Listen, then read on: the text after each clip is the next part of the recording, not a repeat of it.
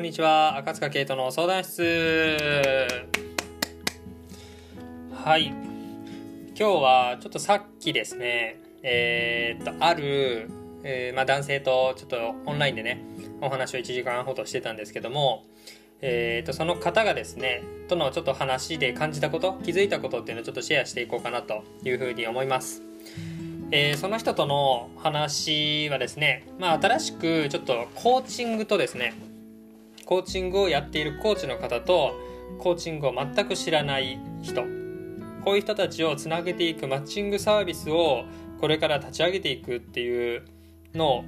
今設計されている方ですね。そんな方と先ほどちょっとお話をさせてもらってました。で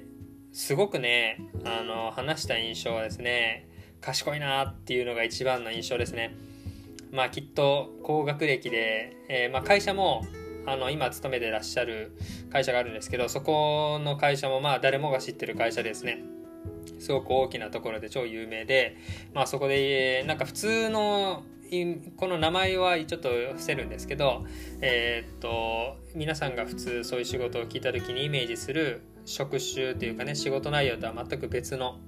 そのそう有名なんだけどちょっとコアなというかねニッチというかなんというか、えー、そんな職仕事を今現在仕事にされてて、まあ、その会社がね副業を、えー、解禁されたと去年の末ぐらいに副業が会社でしあの OK になってそれも込みで、えー、いろんな活動をしていくってなった時に今そのマッチングサービスっていうのを新しく始めようと思い今頑張ってらっしゃる方がいるんですね。でその人と、えー、お話をちょっとさせてもらってたんですけどもう本当にこういわゆるですね横文字ビジネス用語みたいなものがバンバンバンバン出てきて、まあ、なんとか僕は知ってる言葉が多かったので、まあ、理解はできたんですけどまあなかなかそれだと理解できない人もたくさんいるんだろうなっていうような言葉がですねバンバンバンバン出てきてちょっと僕も話についていくのに必死だったところもあるんですけどそんな方がそう今まではですねそんな方まあいわゆる頭が良くて横文字をすごく使ってて賢そうだなって、まあ、話聞いててもすごいいろんなことしてて考え方もすげえなってビジネス目線とすげえなと思ってたんですけど前まではそういう人見るとわ自分とは違う生き物でちょっとこういう人とは仲良くなれんなって正直思うところが強くてなんかこう話しながらもどっか心を許していないというかね距離を感じているっていうところがやっぱ過去ありました。あったんですけど過去あったんですけどなぜか今日は話をしててなんかちょっと捉え方が変わった部分があってまあ、実際はそのねコーチングっていうものを文化としていろいろこう広げていきたいと。今知らない人たちがたくさんいるんだけどもそういう方々が、えー、っと気軽にまあ、コーチングを知るきっかけ、まあ、そんなサービスを作りたいっていうところで今すごい奮闘されているんですけどなんかそういうまあ思いを聞いたりとかただその思いに対して目線がビジネス目線なだけであってやってることっていうのはま魅力的だなと思ったんですよね話を聞いていて。でそういういわゆる賢い人というかねサービスを作れる0から1を作れる方っていうそういう方々がいるからなかなか01で物物をね作ることができない僕みたいな人が救われるんだなっていうのをすごく話をしながら感じて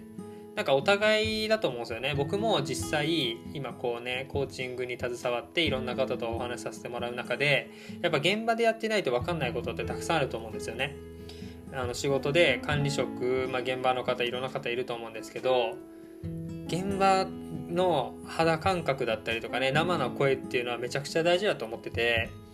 でそういうのを大事にしてそこにやりがいとかを見いだして頑張ってるっていう人もいればそういう人たちを束ねて会社をどんな方向に進ま進んでいくのかっていう考えることにが長けていたりそこに全力を注いでいる、まあ、経営陣だったりとか役員だったりとかそういうマネジメントの層もいると思うんですよね。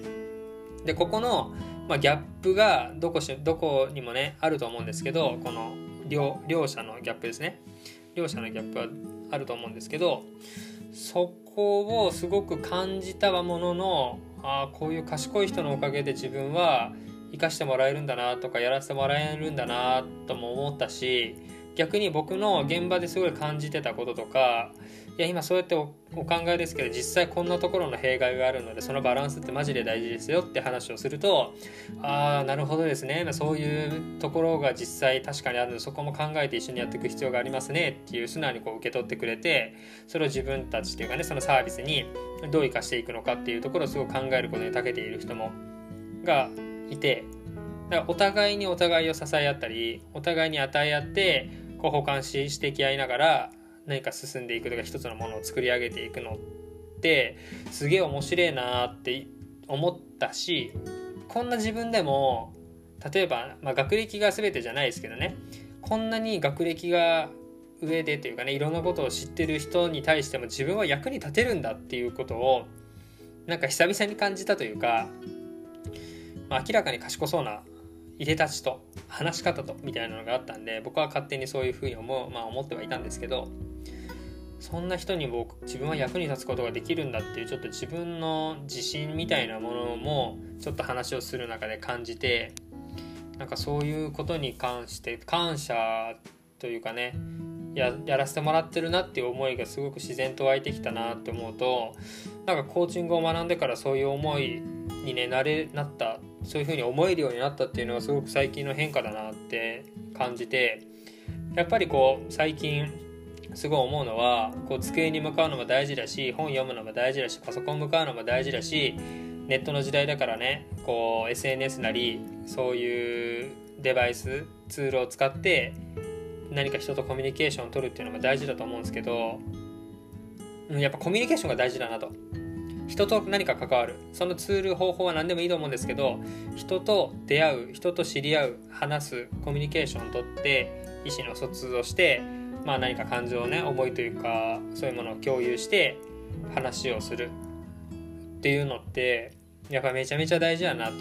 思うんですよね。そういうのが自分にはすごく欠けていたなってまあ過去すごく感じるところは僕はあるんですけどそれがコーチングがきっかけでこう人との距離感をうまく保つことができるようになったりとか逆に自分からちょっと縮めることが勇気をとかね出て縮められるようになったり逆に縮めてもらえるような何かこう雰囲気というかね話し方っていうものを学べて今もまあ絶賛実践中みたいなところはあるんですけどそういう中で物事の捉え方が大きく変わってやっぱ感謝っていうのは湧いてくるものなのかなっていうのを実感した。そんな回でした。そんな日でした。はい。なので、まあ、いろんな方とね出会って自分と正反対のタイプの人と話すってやっぱ面白いんだなって思うんですよね。わ俺はこういうこの人のこういうとこ好きじゃないなって思うのって全然ありだと思っててじゃあ自分はどんなことが大事にしてるんだろうな。何がそんなにこの人の行動とか言動が気に入らなかったのかなっていうのは裏を返すとそうではない何か自分の大切にしているものとかしっくりしてくるものとかねそういうものを持ってるんだなと思うとより自分を知るきっかけにもなるのでたくさんの人と新しい人と話すっていうのは自分を知るという意味でもすごく大切なんだなと改めて気づかせていただいた時間でした。はいまあ、今回の相談させてもらったお話しさせてもらったサービスがね進んで、まあ、僕自身にもそうだしコーチングを知らない方には届けたいしまあ最終的にはねそれが TCS っていうね僕がすごく好きなそんなスクールの役に立てたら一番嬉しいなと思って今後もちょっと活動を頑張っていこうかなと思いますのでまたそんな活動の中で感じたことをこのラジオを使ってシェアさせてもらいますので是非皆さん今後も聞いてください。はい、今日はそんな感じでおしまいです。さようなら。